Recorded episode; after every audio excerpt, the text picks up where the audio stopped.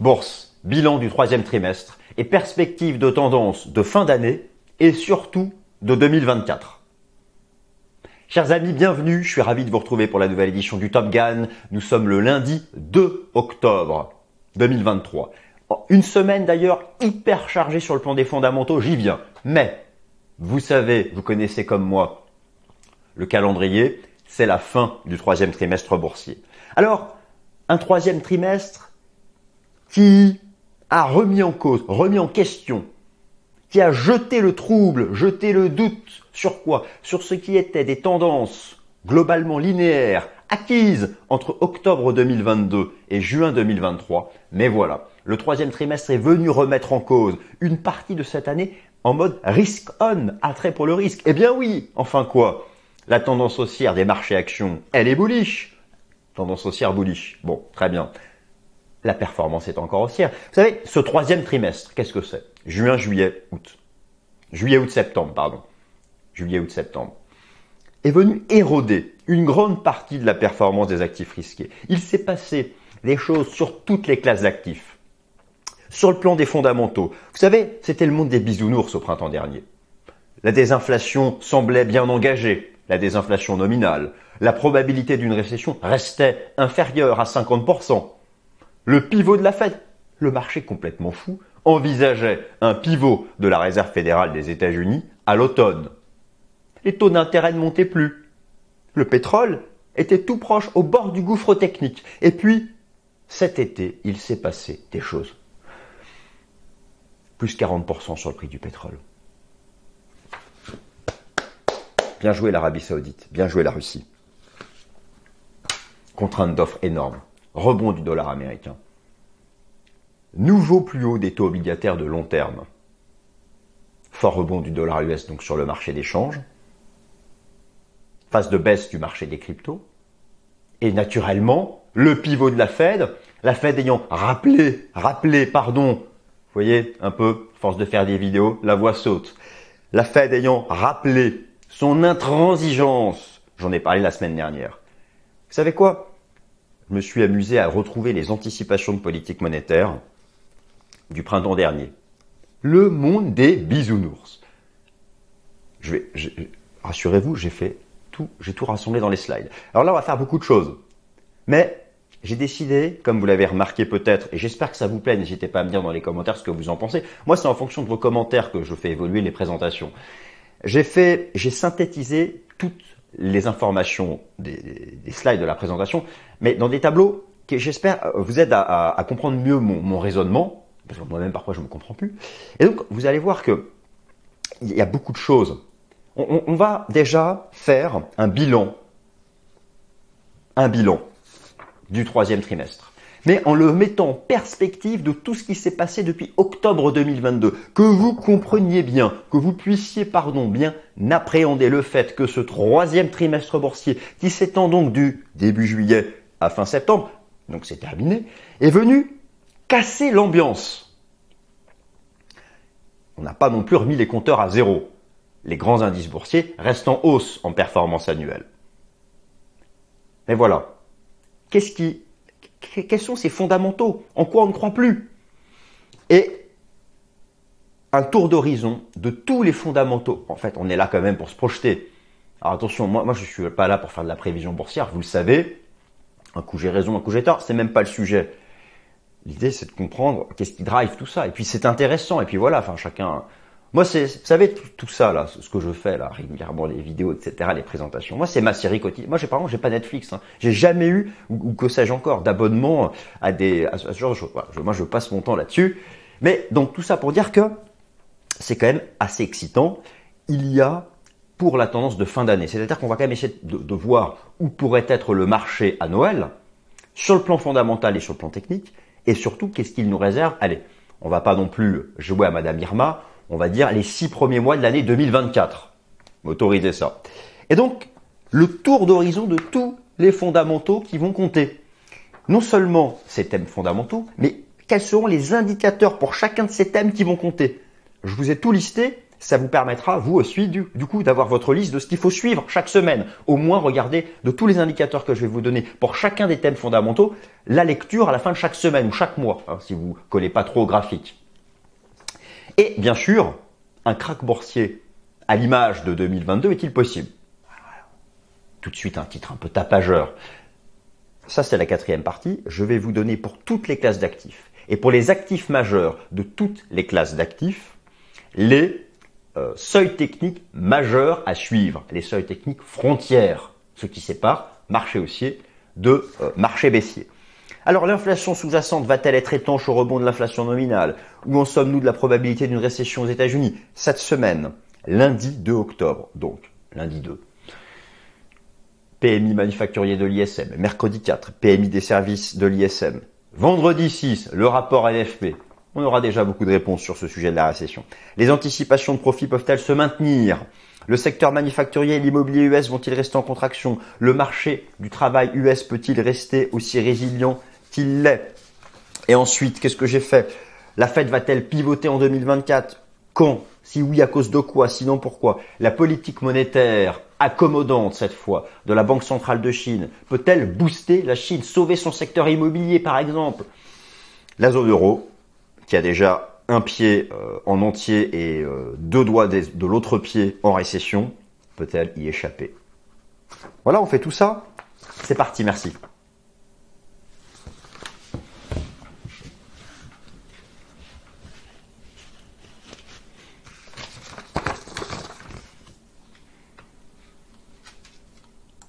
On attaque. Bourse, bilan du troisième trimestre et perspective de tendance de fin d'année et naturellement donc pour aussi 2024. Euh, Alors le programme, euh, le programme, euh, je viens de vous le donner, je l'ai mis, il apparaît à nouveau ici à l'écrit. Vous avez ici une belle photo de LA, Los Angeles, et puis donc nous passons directement. Bourse, bilan performance annuelle de toutes les classes d'actifs et trame fondamentale d'avant le T3. Oui, car j'insiste, on est quand même là pour faire un bilan du troisième trimestre et surtout se projeter sur la fin d'année. Euh, mais il faut aussi, on va revenir un peu dans le passé, dans quel état d'esprit le marché était en juin dernier. Vous vous en souvenez surtout. C'était l'état d'esprit de type, euh, moi je, dis monde des bisounours. En fait, pour parler différemment, les investisseurs avaient mis le curseur sur le scénario qui était le plus optimiste possible. Or, cet été est venu malmener ces anticipations qui étaient très, euh, très optimistes. Donc, déjà, on fait ça. Ensuite, on regarde ce qui s'est passé au T3 et ce qui compte pour les prochains mois. C'est plus ou moins la structure. Excusez-moi. Donc, alors, nous allons passer en vue les performances, la performance annuelle des actifs de premier rang au sein de toutes les classes d'actifs pour une année qui s'inscrit quand même toujours en mode attrait pour le risque ou risk on. Marché action, marché du crédit, donc ce sont les obligations euh, et, taux d'intérêt, hein, corrélation inversée, marché d'échange, marché des matières premières et marché euh, crypto. La plupart de ces performances ont été malmenées depuis le mois de juillet dernier, du fait de la remise en question d'une trame de fonds fondamentale qui avait servi de fil rouge linéaire à l'évolution des marchés boursiers entre l'automne 2022 et le début de l'été 2023, rappelons quel était ce socle fondamental avant le troisième trimestre qui a été fragilisé. Alors tout d'abord, c'est le plus important, une désinflation nominale et sous-jacente qui semblait acquise en Occident. C'est vraiment, c'est vraiment là, si vous voulez, où le marché a, je pense, été euh, le marché a été pris à revers cet été. La désinflation nominale, les indices d'inflation rebondissent sur fond de rebond du prix euh, du pétrole.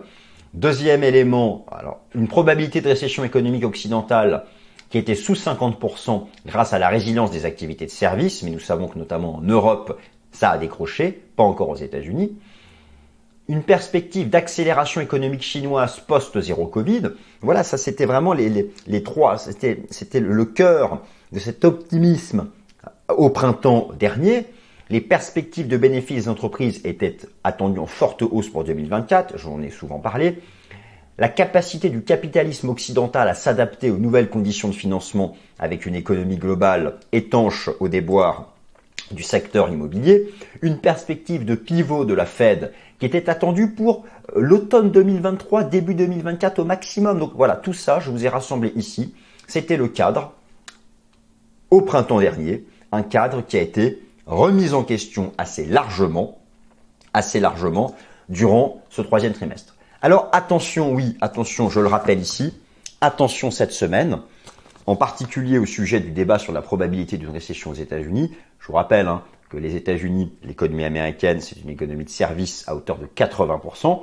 Et cette semaine, vous avez la mise à jour du très très important PMI des services aux États-Unis, selon l'ISM, mercredi à 16h. Et enfin, comme je vous l'ai souvent expliqué, le, vous savez, la Fed, c'est le marché du travail et l'inflation. D'abord l'inflation, puis le marché du travail. La, la moindre dégradation du marché du travail américain, mais dans les indicateurs concrets, pas dans les indicateurs d'emploi avancés. C'est vrai que je vous ai déjà montré que les indicateurs d'emploi avancés aux États-Unis se dégradaient. Mais les indicateurs concrets comme le taux de chômage ou euh, les créations nettes d'emplois par mois, le, moins, le, tout premier rapport NFP qui sera mauvais fera chuter les taux et fortement remonter les obligations. Et et ramènera le pivot de la Fed beaucoup plus proche de nous. Et donc ce vendredi 6, vous avez la mise à jour du rapport NFP aux États-Unis. Je ne sais pas s'il sera bon ou mauvais, mais c'est une semaine incroyable, cette première semaine d'octobre, alors qu'on vient de terminer le troisième trimestre. Alors justement, ce troisième trimestre, de, quel est-il? Que, que devons-nous retenir? Alors là, je vous ai tout rassemblé. Vous avez les actifs boursiers, ici, la liste. Vous avez leur rapport au risque, la performance annuelle, donc euh, depuis le 1er janvier à nos jours, et ce qui s'est passé au T3. Et effectivement, le troisième trimestre est venu éroder une grande partie de ses performances. Par exemple, le marché action. On prend l'exemple du S&P 500, rapport au risque, risk on, attrait pour le risque, plus 11% encore depuis le début de l'année. Mais voilà, tous les indices boursiers ont reculé au troisième trimestre. Les obligations qui sont en mode risk off, alors pour l'instant, le prix est tout en bas, ont eu un troisième trimestre alors, les obligations à court terme n'ont pas baissé. Moi, je, vous l'explique, hein, vous, savez, vous connaissez ma conviction. Eh bien, je suis très satisfait d'avoir vu que malgré la remontée des taux, les obligations court terme sont toujours sur leur support. Par contre, oui, je sais, les obligations à long terme, c'est-à-dire de l'échéance supérieure à 5 ans, de 5 à 20 ans, ont cassé les supports, ont fait des nouveaux plus bas, écrasés par les nouveaux taux les nouveaux records des taux d'intérêt. Alors toute, toute, la partie technique, toute la partie technique graphique, je la fais en quatrième partie. Si vous voulez y aller directement, vous avez encore une fois dans la description ou directement dans la barre de temps le chapitrage. Vous cliquez sur la minute et le titre qui vous intéresse et vous irez directement au graphique.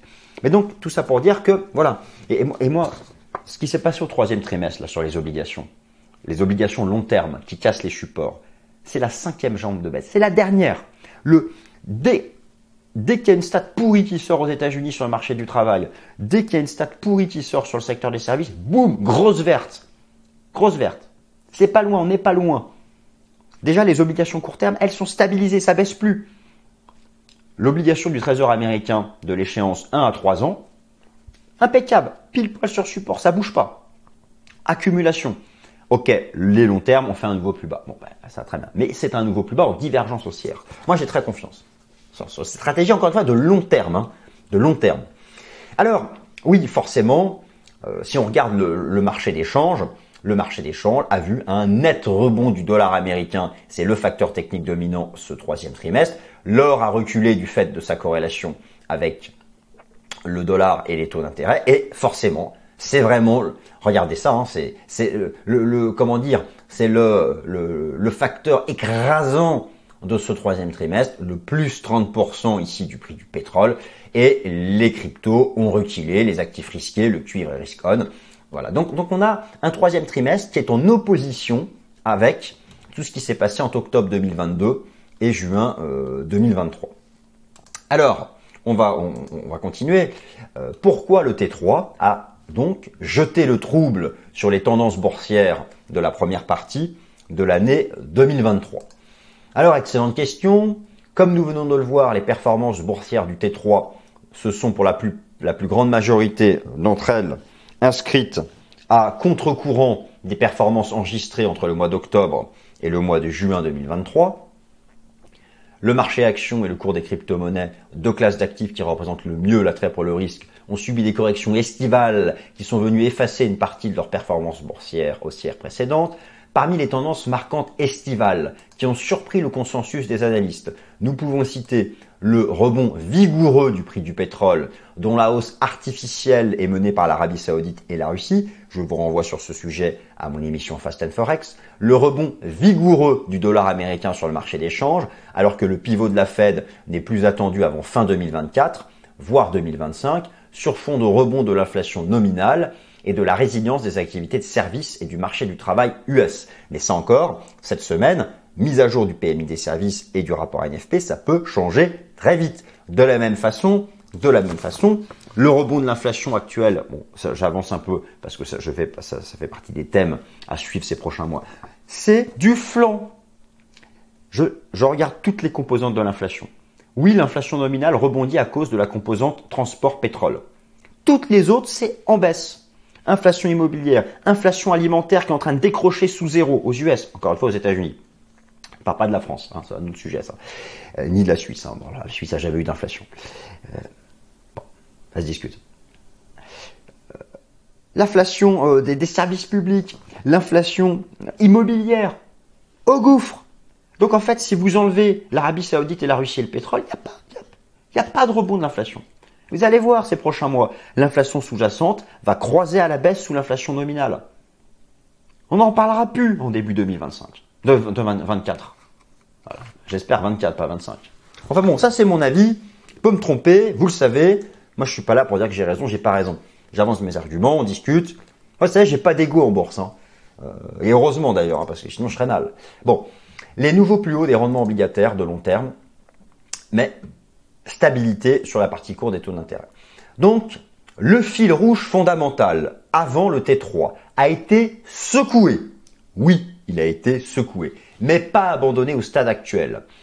Maintenant, dans les thèmes naturellement à suivre, risque de contagion, donc du rebond du prix du pétrole à l'inflation sous-jacente, ça inquiète. La pré-récession économique en Europe, bon, l'Allemagne, elle y est déjà, elle y est déjà.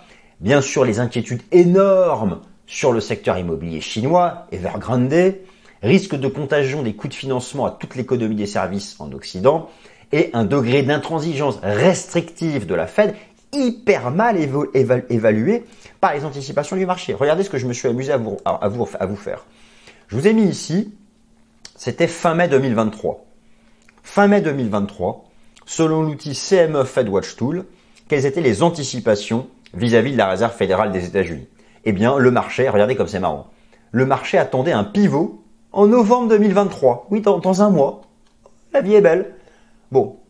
Alors qu'en fait, maintenant, regardez les nouvelles anticipations de politique monétaire liées à la Fed. Absence de pivot de la Fed avant juillet 2024. Avant juillet 2024. Et donc au final, voilà qui est venu. Vous avez ici la performance des, euh, comparés en bourse depuis début 2023. Et effectivement, on peut voir euh, la, courbe du pétrole en noir saute aux yeux. On voit vraiment cette espèce de remontada qu'il a fait tout au long de l'été. Et on voit au contraire les actifs risqués comme le cours du Bitcoin, le Nasdaq, Ethereum, euh, qui, qui sont venus, eux, reculer. Donc, ce troisième trimestre, c'est aussi un trimestre qui a vu un fort rebond du dollar américain sur fond de ce que je viens de vous montrer, sur fond donc d'un report des anticipations, un report temporel des anticipations du pivot, du pivot de, la Fed. Et au final, voilà quel a été le, facteur technique dominant de ce troisième trimestre, le rebond énorme du prix du pétrole depuis le, début de l'été. Alors, maintenant, faisons ensemble un tour d'horizon des enjeux fondamentaux des enjeux fondamentaux qui vont driver la tendance pour la fin de l'année 2023 et on va dire pour les six premiers mois de l'année 2024. Euh, Thème numéro 1. Et pour chacun d'entre eux, je vais vous montrer des illustrations. Alors, thème numéro 1. L'inflation sous-jacente va-t-elle être étanche au rebond de l'inflation nominale? Il s'agit du thème d'inquiétude fondamentale numéro 1. Tout d'abord, jusqu'où le rebond de l'inflation nominale va se développer en fonction du rebond du prix du pétrole? D'autre part, l'inflation sous-jacente, toujours en baisse, va-t-elle et c'est ça que suivent les banques centrales, l'inflation sous-jacente, va-t-elle rester étanche, en particulier l'inflation des services, l'inflation en immobilier ou en termes de nouveaux véhicules industriels, tout en baisse. L'inflation sous-jacente, en anglais on dit core inflation, pourrait croiser à la baisse l'inflation globale, cela serait favorable au marché actions et au marché euh, obligataire. Alors, voilà, ici je vous montre une illustration. Vous avez l'inflation nominale qui est en rebond ici aux États-Unis selon CPI, en marron, et en rouge, par contre, vous avez l'inflation sous-jacente qui est toujours en baisse. Cette semaine, je vous rappelle que cette semaine, vous avez vendredi, non, pardon, euh, c'était euh, vendredi dernier, vous avez eu la mise à jour du PCE, qui est l'indice des prix le plus suivi par la Fed. C'est la même structure. L'inflation nominale rebondit, mais l'inflation sous-jacente baisse. Et lorsque vous regardez Trueflation, que je vous ai déjà montré régulièrement, la vraie inflation, basée sur un algorithme qui est basé sur la blockchain, l'inflation globale est en trading range, elle est à plat. Alors que le baril de pétrole a dépassé les 90 et les 80, les 90 93 dollars. Donc voilà, c'est pour montrer que pour l'instant, il n'y a pas de contagion. Mais c'est à suivre. Effectivement, s'il devait y avoir contagion, c'est chaud. Vraiment, là, le marché action ne s'en remettrait pas. Donc, c'est pour moi le thème majeur à suivre. Thème numéro 2. Probabilité de récession aux États-Unis. Le secteur des services va-t-il résister aux taux d'intérêt qui sont au plus haut depuis 16 ans aux États-Unis? Quid de la consommation des ménages aux États-Unis? Alors, je vous rappelle que les services, les représentent 80% du PIB aux États-Unis et sont donc la clé du débat sur la probabilité d'une récession en raison de 12 mois. Au stade actuel, le PMI des services US se maintient au-dessus du seuil des 50. Au-dessus, c'est expansion, en dessous, c'est contraction, mais pour combien de temps? Les perspectives de consommation des ménages, 70% du PIB US, sont contraintes par des taux d'intérêt au plus haut depuis 2007. Attention, ce mardi 4 octobre, mise à jour du PMI des services aux États-Unis selon l'ISM. Et ça, c'est vraiment majeur à suivre. Alors, justement, pour vous rappeler à quel point, euh, vous savez, aux États-Unis, la consommation des ménages, 70% du PIB, c'est souvent une consommation à crédit. Regardez où sont, où en sont les taux d'intérêt à court terme aux États-Unis sur le crédit à la consommation via carte bancaire. C'est 20%. Ok, regardez cette, on verra bien, on verra bien si la consommation des ménages arrive à se maintenir dans un tel, euh, dans un tel contexte. De la même façon, si on regarde du côté de l'immobilier, aux États-Unis, en, général, en garantie d'un crédit immobilier, c'est une hypothèque. Le taux d'intérêt fixe sur crédit immobilier hypothécaire à 30 ans aux États-Unis, voilà, on est quasiment là maintenant hein, par rapport au moment où j'ai fait cette capture d'écran. Donc bon, là c'est pareil.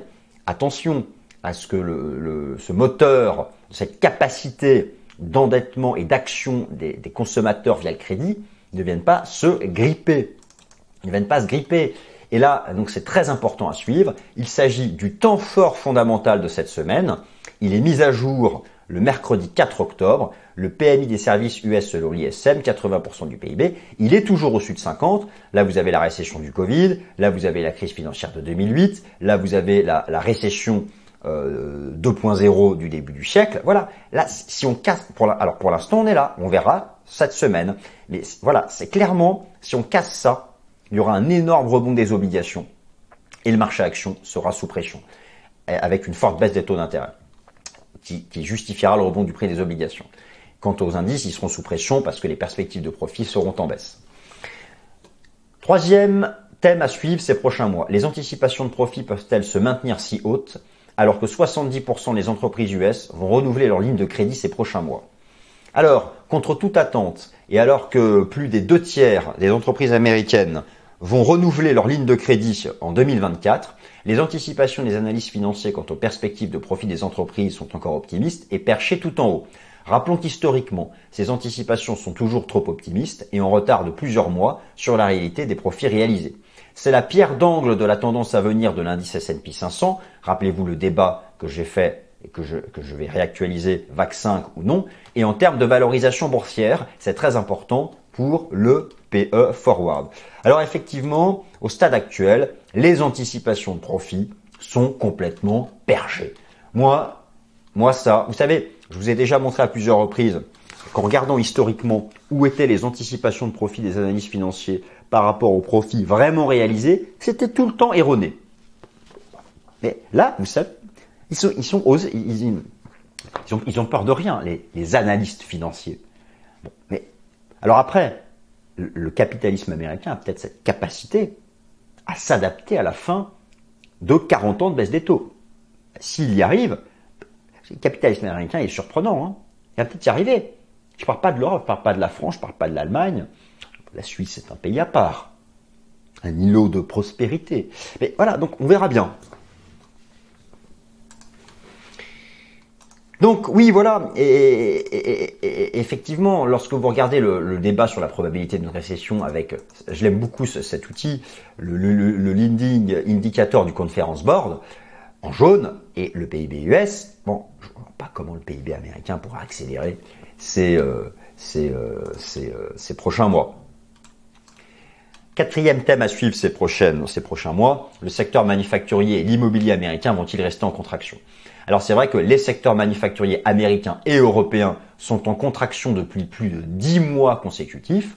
Le poids de l'industrie dans le PIB américain, seulement 19%, a préservé l'économie américaine de la récession globale. Seuls certains secteurs ont subi de plein fouet la remontée des taux d'intérêt, en particulier le secteur immobilier.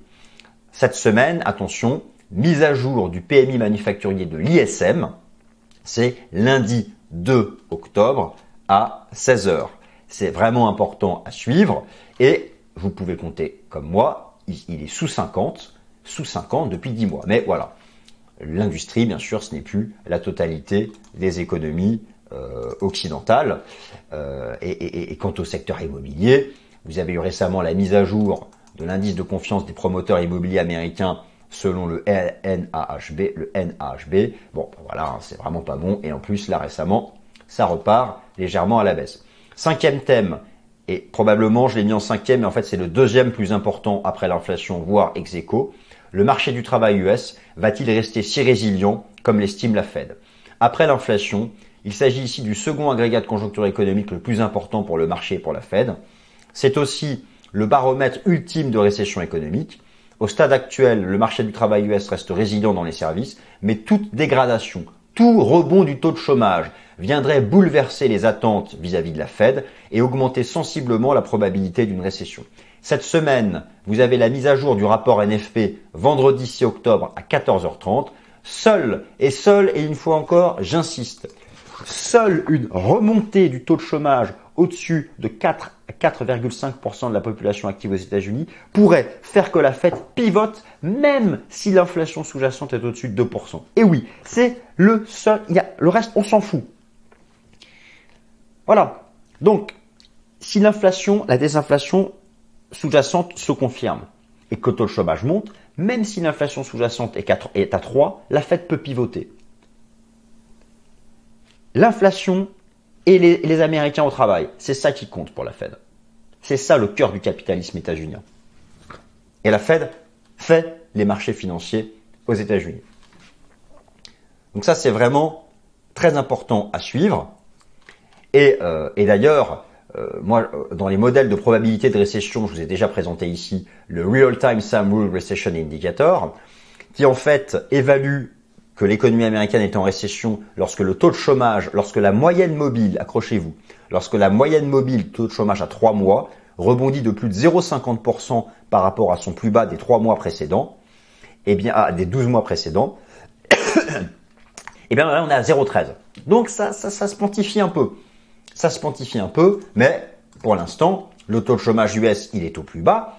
Attention, on verra bien avec la mise à jour du rapport NFP là ce vendredi.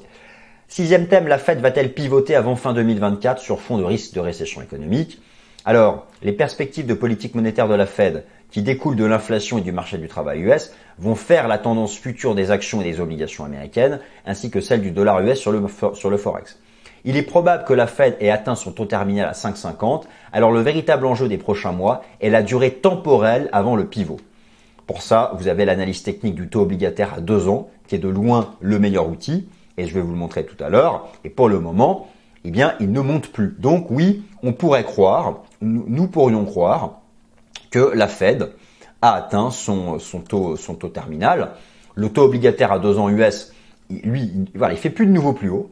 Il est, collé sous ces records ici de, de 2007. C'est en divergence partout. Ça va vraiment dans le sens que la Fed et atteint, que la Fed ait pu atteindre son taux, euh, son taux terminal. D'ailleurs, je vous remontre hein, les anticipations du CME Fed Watch Tool. Il y, a, il y, a, quand même encore une probabilité, une chance sur trois qu'il y ait encore une dernière hausse de taux à 5,75. Mais globalement, voilà, globalement, le marché estime que le taux terminal a été atteint. Mais ça, ça va dépendre de savoir si l'inflation sous-jacente va contaminer l'inflation, si l'inflation nominale va contaminer l'inflation sous-jacente. Alors, septième thème, la Chine, bien sûr. Euh, la politique monétaire ultra accommodante de la Banque populaire de Chine peut-elle booster la croissance chinoise? Alors que l'économie chinoise connaît des difficultés structurelles qui freinent sa reprise post-zéro Covid, secteur immobilier surendetté, faiblesse de la consommation des ménages absolue et relative dans le PIB, commerce extérieur en recul, tout l'enjeu est de déterminer si la politique monétaire ultra accommodante de la Banque populaire de Chine va permettre de renverser la vapeur macroéconomique à la hausse. Rappelons que les actions européennes, en particulier allemandes et françaises avec le secteur du luxe, sont très liées à la croissance économique chinoise. Donc ça, c'est aussi très important euh, à suivre. Et là, euh, tout l'espoir, en fait, l'espoir du marché, c'est que la politique monétaire ultra accommodante de la Banque centrale de Chine, qui elle baisse agressivement ses taux, finisse par rétablir la, euh, la situation. Et enfin, thème numéro 8, la zone euro peut-elle échapper à la récession économique? Ça, ça va vraiment être le driver des actions européennes et du cours de l'euro-dollar. L'économie de la zone euro est en état de stagflation et l'économie allemande est en récession. L'inflation sous-jacente au sein de la zone euro est largement au-dessus de la cible des 2% de la BCE. Mais voilà, il semblerait que la Banque Centrale Européenne ait atteint son taux terminal à 4,50. C'est vrai qu'il est au plus haut depuis 22 ans. Donc là, vraiment, pour euh, la zone euro, c'est vraiment un enjeu macroéconomique. Et c'est vrai que lorsqu'on regarde euh, l'état actuel de l'économie allemande, la croissance trimestrielle de l'Allemagne en rythme annuel, c'est une récession technique, hein, mais euh, je pense qu'en 2023, il y a quand même une bonne probabilité que sur l'ensemble de l'année, le PIB allemand soit en, en, recul. Et donc voilà, et, finalement, tout, ce choc d'inflation, il est lié à ça. Ce choc d'inflation, il est en grande partie lié au fait que euh, le, comment dire, l'Arabie Saoudite, qui, qui, nous a fait ça, son, énorme contrainte d'offres de 11 millions à 9 millions de barils par jour, et puis peut-être bientôt, pourquoi pas, 8 millions de barils par jour. Voilà, voilà, c'est ça, c'est cette hausse artificielle. Voilà où se situe le risque de contagion du rebond de l'inflation nominale à l'inflation, euh, à l'inflation sous-jacente. Alors maintenant que euh, nous allons voir euh, le, maintenant que je vous ai rassemblé les seuils fondamentaux, on va faire ensemble le, panorama des, gros seuils techniques euh, cross-asset à mettre sous très haute surveillance. Il s'agit maintenant d'utiliser les outils de l'analyse technique des marchés financiers afin de déterminer les seuils chartistes qui seraient susceptibles de remettre en cause les grandes tendances en place en bourse depuis le début de l'année. Nous allons choisir un actif pour représenter chacune des classes d'actifs. Pour le marché action, eh bien, le seuil à surveiller l'indice S&P 500 est le seuil frontière des 4200 points. J'en ai beaucoup parlé dans le Top Gun de la semaine dernière, plus la moyenne mobile à 200 jours. Pour le marché obligataire, vous devez surveiller la résistance des 5,10-5,30% sur le taux obligataire à 2 ans. Pour le prix du pétrole, le seuil de short squeeze des 93,50, seule la clôture hebdomadaire compte. Sera-t-il dépassé? Pour le cours de l'or, le, le, cluster, le pivot graphique est à 1850 dollars. Et, donc, il faut impérativement tenir ces 1850 dollars pour pas que l'or ne retombe à son niveau d'octobre 2022. Pour le dollar américain, le seuil de short squeeze des 106 points est actuellement en cours de débordement. Pour l'euro dollar, la zone pivot, c'est la zone des 1,0340, 1,0515. Si elle est rompue, on ira à la parité. Si elle tient une extrémiste, eh bien non. Et pour le cours du Bitcoin, le garant graphique de la reprise annuelle se situe toujours à 25 000 euh, dollars. Se situe toujours à, 25 000 dollars. Et donc, et donc, c'est, mais au final, c'est ça. Je vous, ai, je vous ai montré ça à plusieurs reprises sur le S&P 500. Voilà, moi je suis assez content parce que j'ai eu ma vague 4. Ah, pour une fois, je suis bien. J'ai eu ma vague 4. Donc on est toujours dans cette hypothèse-là. Maintenant voilà, l'autre hypothèse, le cas euh, d'un grand flat ABC qui nous ramène en bas, c'est qu'à 4002, tout est là. C'est là la frontière 4002. Là, c'est vrai qu'on a quelque chose de bien construit, qui ressemble à un zigzag en ABC. La moyenne mobile à 200 jours est ici. Bon, ça va dépendre des fondamentaux, mais le scénario bullish n'est pas encore abandonné sur le plan technique. Quant au plan fondamental, eh bien, ce sont tous les enjeux que je viens de, lister. Alors pour le, prix du pétrole, ça devient vraiment ça vraiment touchy. Hein, c'est vraiment cette zone en données hebdomadaires qui est très important de surveiller. Mais au final, vous savez, ce qui compte, ce qui va ce qui va driver tout, c'est ça. C'est le rendement obligataire américain à deux ans. Euh, c'est lui, c'est le baromètre de marché qui anticipe le mieux les perspectives de politique monétaire de la Réserve fédérale des, États-Unis. Et tant qu'il se maintient sous ces niveaux de 2007, eh bien, on peut avoir confiance dans le fait que la Fed eh bien, atteint son taux terminal à 5. Et, si vous voulez, pour un scénario, un scénario de, de, de VAC 5 sur le S&P 500, euh, et pour un scénario qui, verrait ne pas, euh, qui verrait la préservation des 4200 points, il est impératif que ces taux obligataires cessent de monter. Et, euh, et, la partie courte est ce qui indique le mieux les anticipations de politique monétaire de la Réserve fédérale des, des États-Unis. Voilà, donc j'ai voulu ici surtout faire un bilan, donner, mettre en avant les thèmes fondamentaux importants. Et puis, euh, et puis voilà, écoutez, si ça vous a plu, mettez-moi un petit like, sinon ne m'en mettez pas. Bien sûr, tous ces slides sont à votre disposition en faisant pause sur la vidéo et puis une, capture d'écran. Et puis voilà, moi je vous retrouve mercredi pour le Fast and Forex et lundi prochain pour un Top Gun où, puisqu'on a fait cet énorme passage en revue fondamentale, on pourra se faire du graphique, du graphique, du graphique, du graphique à 100%. Allez, salut, merci